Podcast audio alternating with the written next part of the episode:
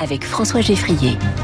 Quentin Périnel avec nous tous les matins. Bonjour Quentin. Bonjour François, bonjour à tous. Au travail, c'est le nom de votre chronique euh, que vous animez depuis le début de la semaine et pour toute cette saison sur Radio Classique. Alors, c'était la semaine de la rentrée, nous sommes vendredi. Enfin, pas pour tout le monde. Ah oui, pour tous, euh, ou presque, hein, évidemment, car chacun sait que fin août, début septembre, c'est aussi le créneau que choisissent certains malins pour filer à l'anglaise, en vacances, mmh. justement, afin d'éviter le tumulte de la rentrée, euh, ou partir en vacances en septembre 2023 pour échapper à la rentrée. Lit-on ainsi sur le site de Carrefour Voyage, par exemple, euh, qui n'est pas le seul acteur du e-commerce à faire preuve d'opportunisme pour attirer l'attention de ces vacanciers de la rentrée.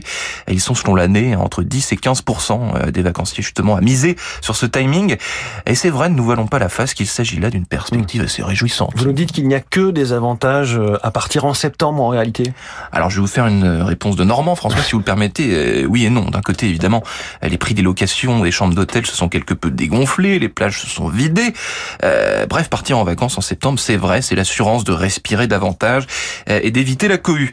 mais faire le pari de snober la rentrée, cela n'est pas sans conséquence. Hein. Dans l'entreprise, un cliché tenace assimile souvent les collaborateurs qui partent en septembre à des salariés désinvoltes, voire à des tirs au flanc qui quittent le navire à un moment extrêmement important. La rentrée, c'est un moment sacré et on le ressent dès nos jeunes années. Hein. J'imagine le jeune François Geffrier entrant en classe de CE1 et découvrant ses petits camarades. J'espère que vous étiez avec vos copains en CE1. Parce que vous allez me réveiller des traumatismes. Euh, éviter la rentrée est donc un, un sport assez compliqué. Bah, c'est bien résumé, François. En effet, d'autant que sur le plan psychologique, quelqu'un de stressé, par exemple, qui prendrait deux semaines de vacances début septembre, prend le risque de ne pas vraiment se reposer. Euh, parce qu'on sait évidemment que pendant nous, nous sommes en vacances au bureau, et eh bien ça bosse dur.